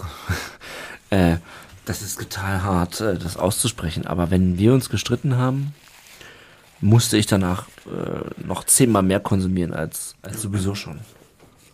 Also wenn Streit war, war immer, jetzt ist eh alles scheißegal. Und um, um irgendwie dann das, diesen Schmerz nicht zu spüren, also nach dem Streit habe ich immer konsumiert. Und zwar dann auch richtig krass. Das war dann für dich quasi dieser erlaubniserteilende Gedanke. Ja, und, und auch gar nicht zu wissen, wohin jetzt sonst. Was, was, wohin soll ich denn, also, wobei natürlich die Lösungen auf der Hand gelegen wären, ja, Wahrheit sagen, einfach mal die Hosen runterlassen. Aber also, nee, es war klar, jetzt gebe ich es mir richtig. Um auch überhaupt nichts von dem, was da besprochen wurde, überhaupt zu verarbeiten. Also wieder die Gefühlsregulation. Total. Ja, einfach, einfach nur wegschießen. Ja. Ja. Ich. Ja, Der nächste Punkt ist, du bist übermäßig freundlich, unterdrückst deine eigene Wut oder deine eigenen Gefühle oder bemühst dich, dem Suchtkranken alles recht zu machen. Und ein weiterer Punkt, du erhältst das Leben drumherum aufrecht und besorgst sogar das Suchtmittel oder das Geld. Boah, das ist natürlich heftig. So Besorgung ist krass, ja. Ja, Das wäre jetzt so ein, Das gibt's auch, ja? Das gibt's auch. Das wäre jetzt so ein extremer Punkt. Und auch da muss man sagen, um jetzt wieder die Schuld so ein bisschen auszuklammern, gibt es natürlich Fälle, in denen das ähm, erstmal für die angehörige Person sich so ein bisschen intuitiv anfühlen kann. Ne? Wenn man zum Beispiel, sage ich jetzt mal, mit einem alkoholkranken Partner zusammen ist, der vielleicht auch schon körperlich abhängig ist und der entzügig wird, dann geht die Frau vielleicht los und kauft dem Alkohol, ne, um die Entzugssymptome abzumildern. Genau, aber ja, ich fand diese Punkte auch nochmal sehr hilfreich, weil dadurch auch klar wird, dass natürlich auch da eine emotionale Abhängigkeit besteht. Ähm, sonst würde es ja auch nicht Co-Abhängigkeit heißen. Und ähm, genau, natürlich die Frage ist zum einen, wie löst man sich jetzt gut daraus und was kann man denn machen, um die suchterkrankte Person eben gut zu unterstützen. Ja. Und ähm, da, genau, muss man halt ein bisschen überlegen, zum einen, wo ist meine Grenze? Was bin ich auch bereit ähm, mitzumachen, sage ich jetzt mal? Und ähm, was eben auch nicht. Und wenn jetzt jemand aktiv konsumiert, zum Beispiel zu sagen, okay, ähm, ich schütte den Alkohol jetzt nicht mehr weg, so wie ich es vorher gemacht habe, sondern ich sage ganz klar, ähm, ich sehe, du hast ein Problem. Ähm, ich werde jetzt nicht weiter versuchen, für dich dieses Problem zu lösen. Ich werde da mit dir auch nicht weiter drüber diskutieren. Ich werde dich aber auch nicht davon abhalten zu konsumieren, weil du bist ein erwachsener Mensch und es ist deine Entscheidung, was du machst. Ich werde nur für mich gucken, wie ich einen Umgang damit finde, weil ich dieses Verhalten von dir nicht mehr tolerieren werde. Also wenn du das nächste Mal dich entscheidest zu trinken, dann lasse ich dich trinken. Aber wenn du dich zum Beispiel betrunken ins Auto setzt, werde ich nicht die Schlüssel verstecken, sondern werde die Polizei anrufen und das Kennzeichen durchgeben. Ja, okay. Also dass man sozusagen Fair enough. Hart, aber wichtig. einfach. Ja. Voll. Genau, also dass man im Vorfeld sozusagen ganz klar überlegt, wo ist meine Grenze und dann aber auch konsequent dabei bleibt. Ja, Also man muss auch gar nicht sagen, wenn du jetzt nochmal konsumierst, dann trenne ich mich. Das ist erstmal eine sehr unrealistische Aussage. Und dann trennen sich die meisten Personen im Zweifel doch nicht. Ja, Und dann ist ja so ein bisschen die, die Erfahrung, okay, Person XY sagt die ganze Zeit, ähm, dann trenne ich mich, macht es aber doch nicht. Naja, dann wird sie es schon nicht Verliert machen, dann ja auch auch der weiter Satz dann konsumieren. an- Genau, verliert Ja. an Bedeutung. Ja, deswegen ist es wichtig, bei den Konsequenzen zu bleiben und deswegen ist konsequent sein für Angehörige eigentlich ein ganz wichtiger Punkt. Jetzt habe ich diese Sendung heute gehört bis jetzt und finde dich sehr sympathisch und wünsche John als Hörer gute Besserung, der hier gerade stirbt rechts von mir äh, gefühlt. Aber jetzt hab, jetzt erkenne ich mich wieder. Bis jetzt, ne? Was kann ich machen? Mhm. Wo gehe ich hin? An wen wende ich mich? Mhm. Ja, an wen wende ich mich? Ja. ja, an wen wende ich mich? Genau, ist ein ganz, äh, ganz wichtiger Punkt. Mir fallen gerade noch die Zahlen ein. Äh, okay. Äh, und das passt aber auch eigentlich ganz gut gerade zum Thema, okay. weil die Zahl, die ich tatsächlich ähm, ja erschreckendsten fand, beziehungsweise ich, ich einfach sehr schade finde, ist, dass weniger als 10 Prozent aller Angehörigen das Suchthilfesystem in Anspruch nehmen. Weniger als 10 Prozent? Weniger als 10 Prozent. Wow. Ja. Was dann eine, haben sie auch alle nichts aufgearbeitet dann. Das ist ja auch schwierig. Ja, und ich glaube, viele wissen auch gar nicht, dass es auch für Angehörige Angebote gibt. Ja, ja das glaube, ist ja so die Sache. Also ähm, es gibt ja zum Beispiel auch Hotlines, die Sucht- und Drogenhotline, ähm, wo sich auch Angehörige dran wenden können und anrufen können. Es gibt Suchtberatungsstellen, die auch ähm, Angehörigengruppen anbieten. Ja, und, ähm, Aber generell kann man, schon, äh, generell kann man als Angehöriger auch zu jeder äh, Drogensuchtberatungsstelle gehen. Genau. Genau, also es gibt, äh, es gibt auch Beratungsstellen. Und sich dort beraten lassen. Genau, die auch spezielle Angebote haben eben für mhm. Angehörige. Mhm. Ja, da müsste man einfach mal gucken im, ähm, im Verzeichnis äh, für Selbsthilfegruppen bei Sekis oder so, ähm, einfach mal nach Angehörigengruppen suchen. Ähm, es gibt auch etliche Websites, auch von Krankenkassen teilweise, wo die äh, Angehörigengruppen ausgeschrieben sind und ähm, ja, da eben genau die Unterstützung auch bekommen. Und das kannst du doch als Therapeutin nur empfehlen, oder? Sich dort. Das kann ich nur empfehlen. Aus vollem Herzen. Nein, tatsächlich. Ohne Scheiß. Ja. Also das, das nicht aufzuarbeiten, nicht zu besprechen, was, was man mit so einem Süchtigen erlebt hat, das ist ja auch schon auch schwerwiegend manchmal. Ne? Total. Und es führt auch bei ähm, der co-abhängigen Person dazu, in eine Isolation zu kommen durch eben Scham- und Schuldgefühle. Hm. Ja. Ähm, oft versuchen Personen ja auch äh, mit anderen Umstehenden ins Gespräch zu kommen mit Freunden oder Familienmitgliedern. Und da bekommen sie teilweise auch ganz unterschiedliche Ratschläge. Ja, das geht dann von trenn dich doch zu äh, ja, aber du bist doch die Frau oder du bist doch ähm, irgendwie die Partnerin, unterstützt ihn oder sie doch, ähm, du kannst dich doch jetzt nicht abwenden, ach, alle trinken doch mal ein bisschen zu viel, so schlimm ist es doch gar nicht. Nur dass man irgendwann gar nicht mehr so richtig weiß, puh, was mache ich denn jetzt eigentlich, was ist ja eigentlich richtig und falsch? Und ähm, natürlich so eine Gruppe da helfen kann, weil eben auch ähm, Personen in Angehörigengruppen sitzen, die genau das Gleiche erlebt haben und sich da gegenseitig unterstützen können und auch sagen können, hey, mir zum Beispiel das und das sehr geholfen, versuch das doch mal für dich oder auch wieder überhaupt ähm, gegenseitig daran zu arbeiten, den Fokus wieder zu sich selbst zurückzulenken, ja, zum eigenen Leben zurückzulenken. Und was auch nicht zu vernachlässigen ist, das ist, dass auch ähm, koabhängige Personen durch die Koabhängigkeit ähm, psychische Erkrankungen entwickeln können. Mhm. Ja, also dass zum Beispiel äh, Was kann daraus entstehen? Ja. Theoretisch alles Mögliche. Eine Depression, eine Angsterkrankung, ähm, ein Burnout, eine Essstörung. Es gibt viele Erkrankungen, die daraus entstehen können. Oft ist es aber irgendwie auch so ein Mischmasch aus verschiedenen Symptomatiken. Ähm, also auch Co-Abhängige können krank werden dadurch und es ist gar nicht so selten tatsächlich. Krass. Oh Mann. Äh, ähm, das ist relativ heftig, wa? Das, äh, hast du noch Zahlen? Äh, weil ich, weil, ich denke gerade, diese, diese Zahl, wie, wie viele Angehörige ein Süchtiger hat? Mhm. Ja, also man kann sagen, dass auf äh, eine suchtkranke Person acht bis zehn Angehörige kommen, die auch in dem Suchtsystem verstrickt sind und von der Sucht ähm, betroffen sind. Wie krass war. Ja. Da war ich eben gar nicht falsch mit diesen zehn Millionen, ja. die ich letzte Folge gesagt habe. Mhm. Das ist ja quasi jeder Achte, der irgendwie damit zusammenhängt, mhm. äh, zu tun hat. Ne? Ja, total. Und ne, was, wofür, wo wir jetzt äh, vorhin auch schon kurz drüber gesprochen haben, ist ja, dass wenn man dann auch so ein bisschen mal ins Gespräch geht im Freundes- oder Familienkreis. Ja, jeder kennt einen. Genau. Ja. Die Zahl kommt ja, ja nicht von irgendwo. Ja. ja. Und ähm, dadurch, dass man aus, davon ausgehen kann, dass die Dunkelziffer eigentlich noch viel größer ist, ähm, ist es eben auch eine ähm, ja, Erkrankung, die viele Menschen betrifft in irgendeiner Form. Danke, dass du da mal ein bisschen Licht gebracht hast, aber ich will noch gar nicht abmoderieren. Ähm, nur ich glaube, das Thema Co-Abhängigkeit, das haben wir gerade ganz mal sehr gut angekratzt, natürlich nur. Und hoffentlich Hilfestellung geben zu. Ich wollte noch einmal mit dir, wenn es in Ordnung ist, ähm, einen Aspekt besprechen und zwar mentale Gesundheit. Das ist ja ein generelles Riesenthema. Und ich, ähm, ich war letztens auf dem Volksfest und ähm, habe ein Gespräch belauscht von zwei älteren Menschen.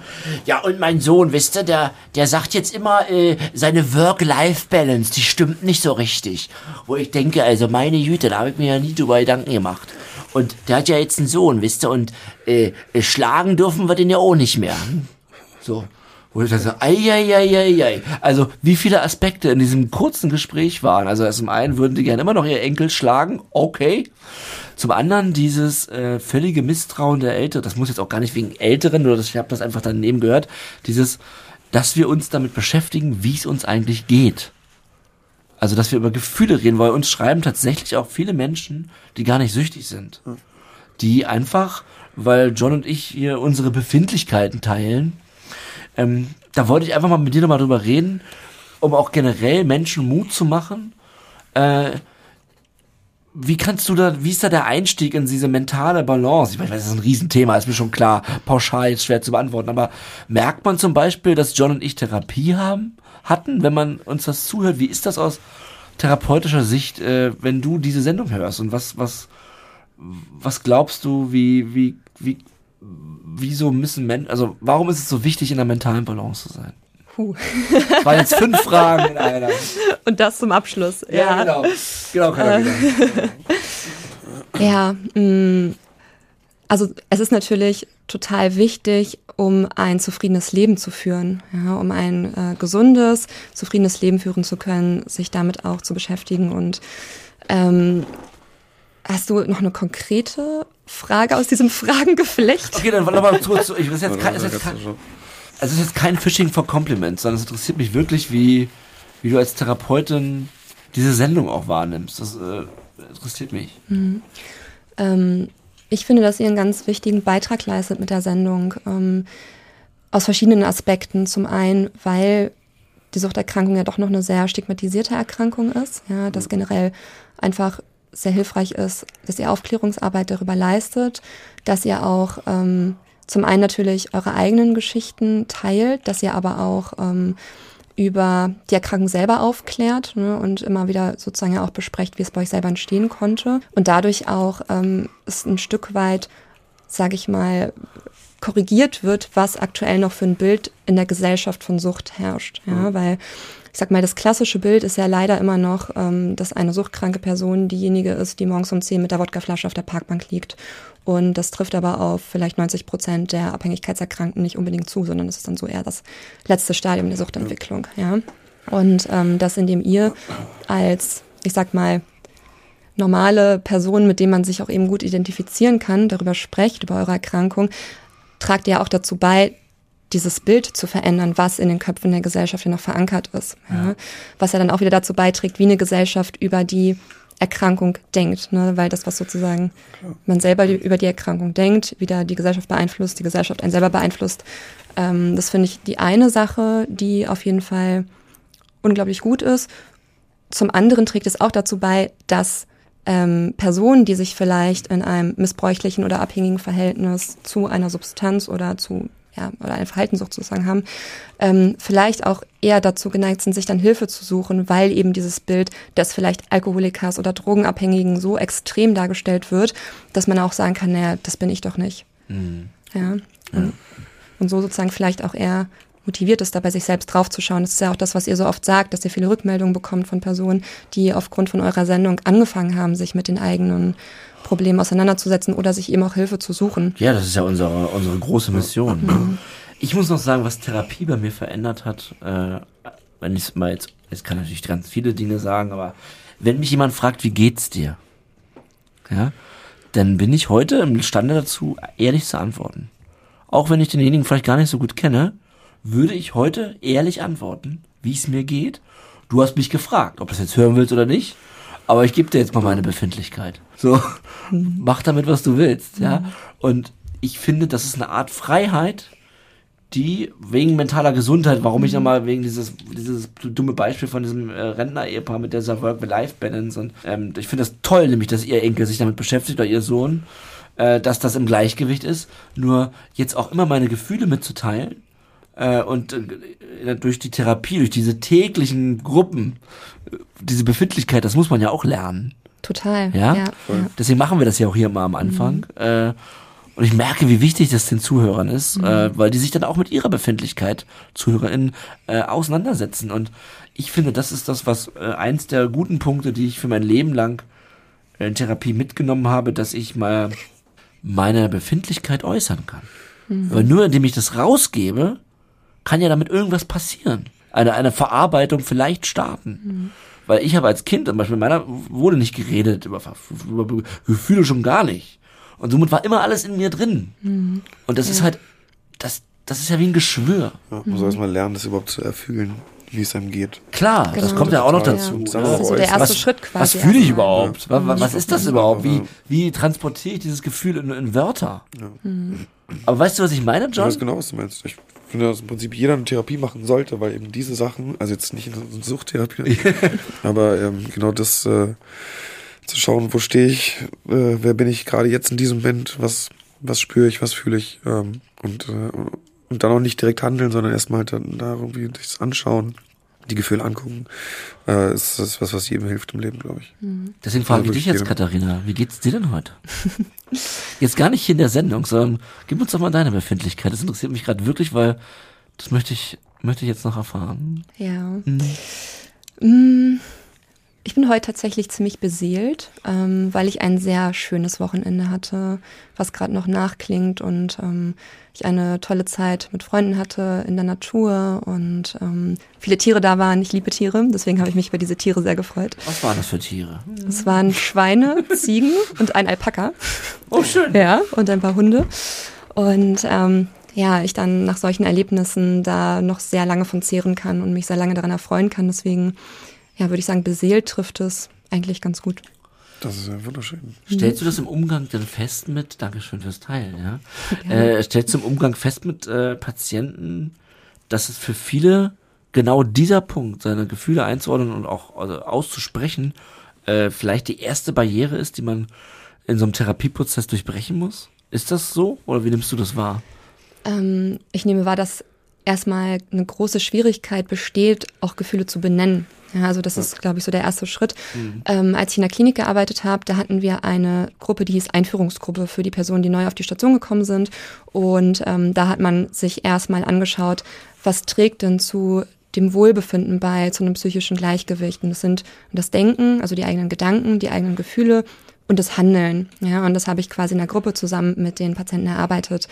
Und ähm, ja, die großen Schwierigkeiten waren gar nicht dabei zu benennen, was habe ich denn so für Gedanken, die vielleicht auch mal dazu beitragen, dass es mir nicht so gut geht oder die mich an Dingen hindern, die ich eigentlich machen möchte? Oder was für ein Verhalten lege ich denn an den Tag, was äh, mir eigentlich nicht gut tut, sondern zu sagen, was für Gefühle gibt es eigentlich. Also wir haben auch erstmal Gefühle gesammelt und geschaut, was gibt es denn da? Und manchmal stand dann da vielleicht Angst oder Wut und dann war Stille. Und das fand ich immer sehr eindrücklich, weil das tatsächlich gezeigt hat, dass ähm, ja so dieser Zugang zu Gefühlen oft gar nicht so richtig da ist. Was ist denn da eigentlich alles? So was gibt es für Gefühle? Und dann natürlich auch daraus Schwierigkeiten entstehen, diese Gefühle zu fühlen und was mit diesen Gefühlen zu machen.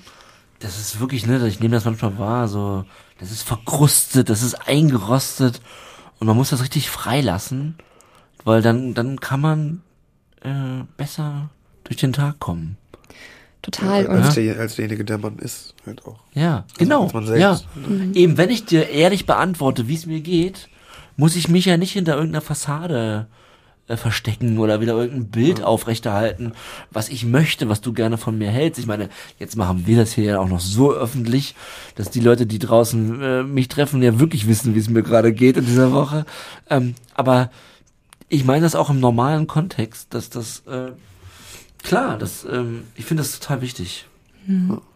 Und Gefühle zeigen einem ja auch häufig auf, oder so Gefühle haben ja auch die Funktion, auf einen Mangel aufmerksam zu machen, auf ein Bedürfnis, was vielleicht nicht erfüllt ist. Ja, Also, dass unangenehme Gefühle einem zeigen, dass ähm, genau ein, ein Mangelbedürfnis vorhanden ist und angenehme Gefühle, dass ein Bedürfnis erfüllt ist. Ja? Und dass man sein Verhalten dann ja danach ausrichtet, ähm, sozusagen da wieder eine Balance herzustellen zwischen dem Ist- und dem Soll-Zustand.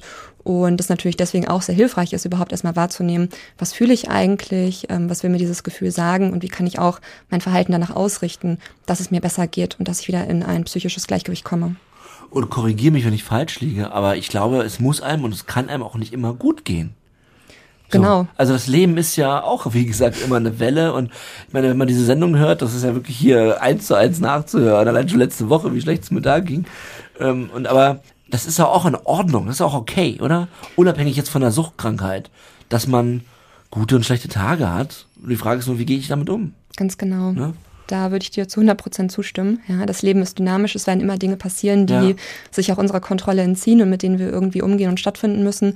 Und die Frage ist, wie schaffen wir das? Ja, und ähm, Unangenehme Gefühle gehören dazu. Ja, also wir reden auch immer nicht so gern von negativen Gefühlen, weil das wieder eine Bewertung mit sich bringt. Ah, das ist ein gutes Wording.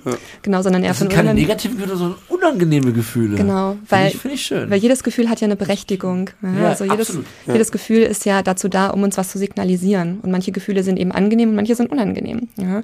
Und der Mensch hat zwar das Streben danach, mehr angenehme Gefühle zu fühlen und die unangenehmen eher gerne nicht zu spüren, ähm, aber trotzdem haben alle eine Berechtigung.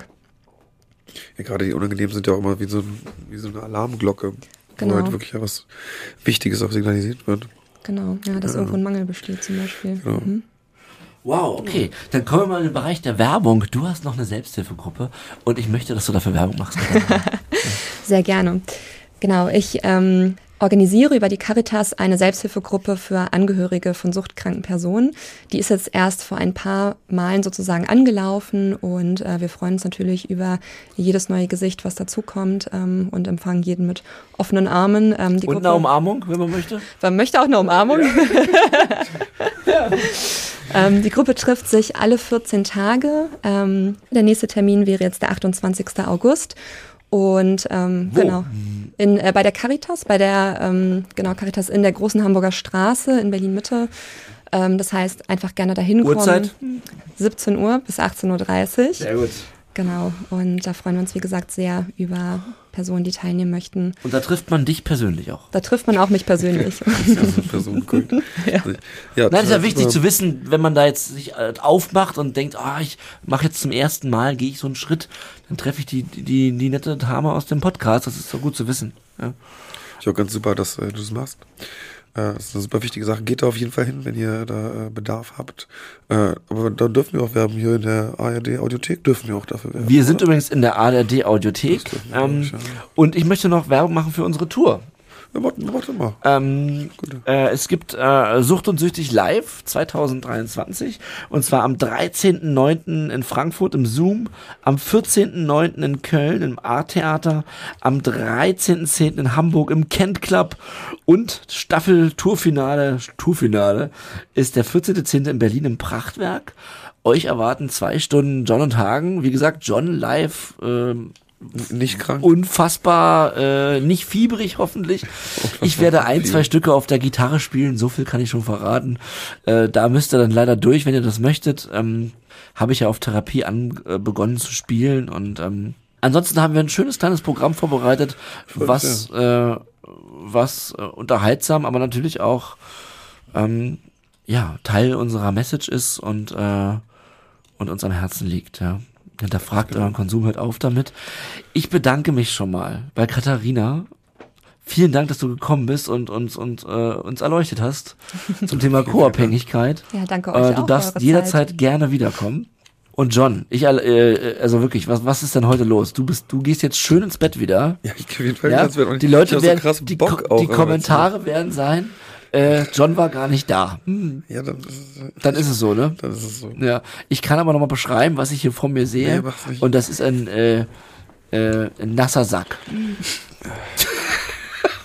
Hast du dich gerade aus meinem Augenwinkel? Ja, ich wollte mich hier verstecken. Nein, ich, find, so übrigens, ich wünsche dir ganz eine gute Besserung. Ja, vielen Dank. Ja, äh, wirklich, ich mache dir gleich ein Ho eine heiße Milch mit Honig Ich, nee, ich, und massiere dich und, äh, geil.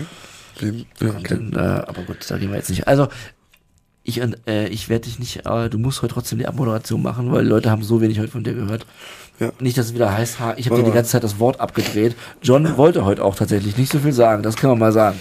Gute Besserung, nochmal. Danke. Ja, nasser Sack nehme ich zurück. Finde ich aber okay. Ja, ich nehme äh, äh, volle Aldi-Tüte geht auch. Das hasse ich, so wurde ich früher gemobbt. Wirklich? Nein. Guck mal da, die volle. Voll Äh, Aldi, ja, okay. Schrecklich. Na, tut mir leid. Ähm, danke, Katharina. Nochmal. Besucht die Selbsthilfegruppe. Ich wiederhole. Große Hamburger Straße, 17 Uhr am. 28. Genau. August. Korrekt.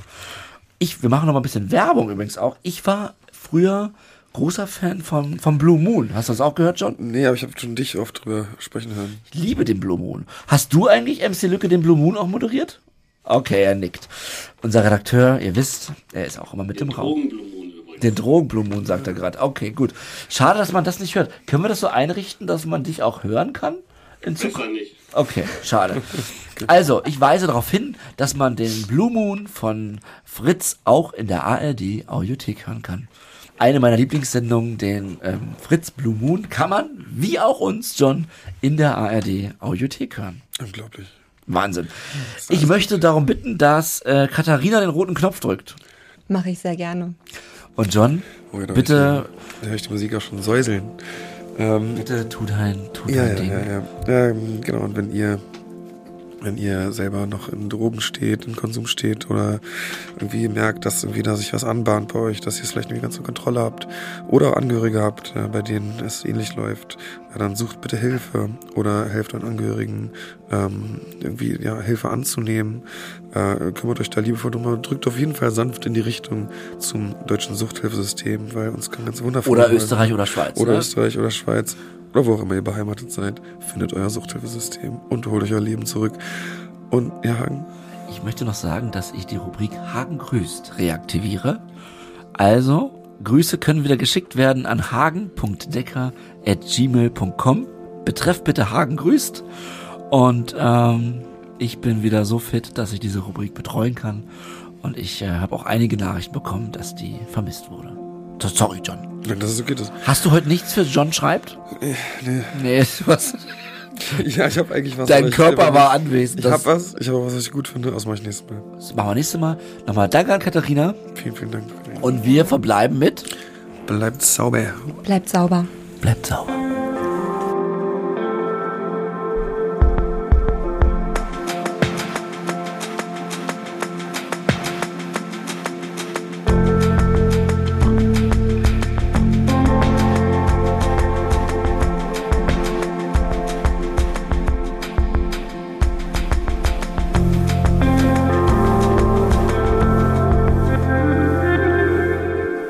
Seit Folge 43 ist Sucht und Süchtig eine ARD-Koproduktion von SWR und Radio 1 vom RBB.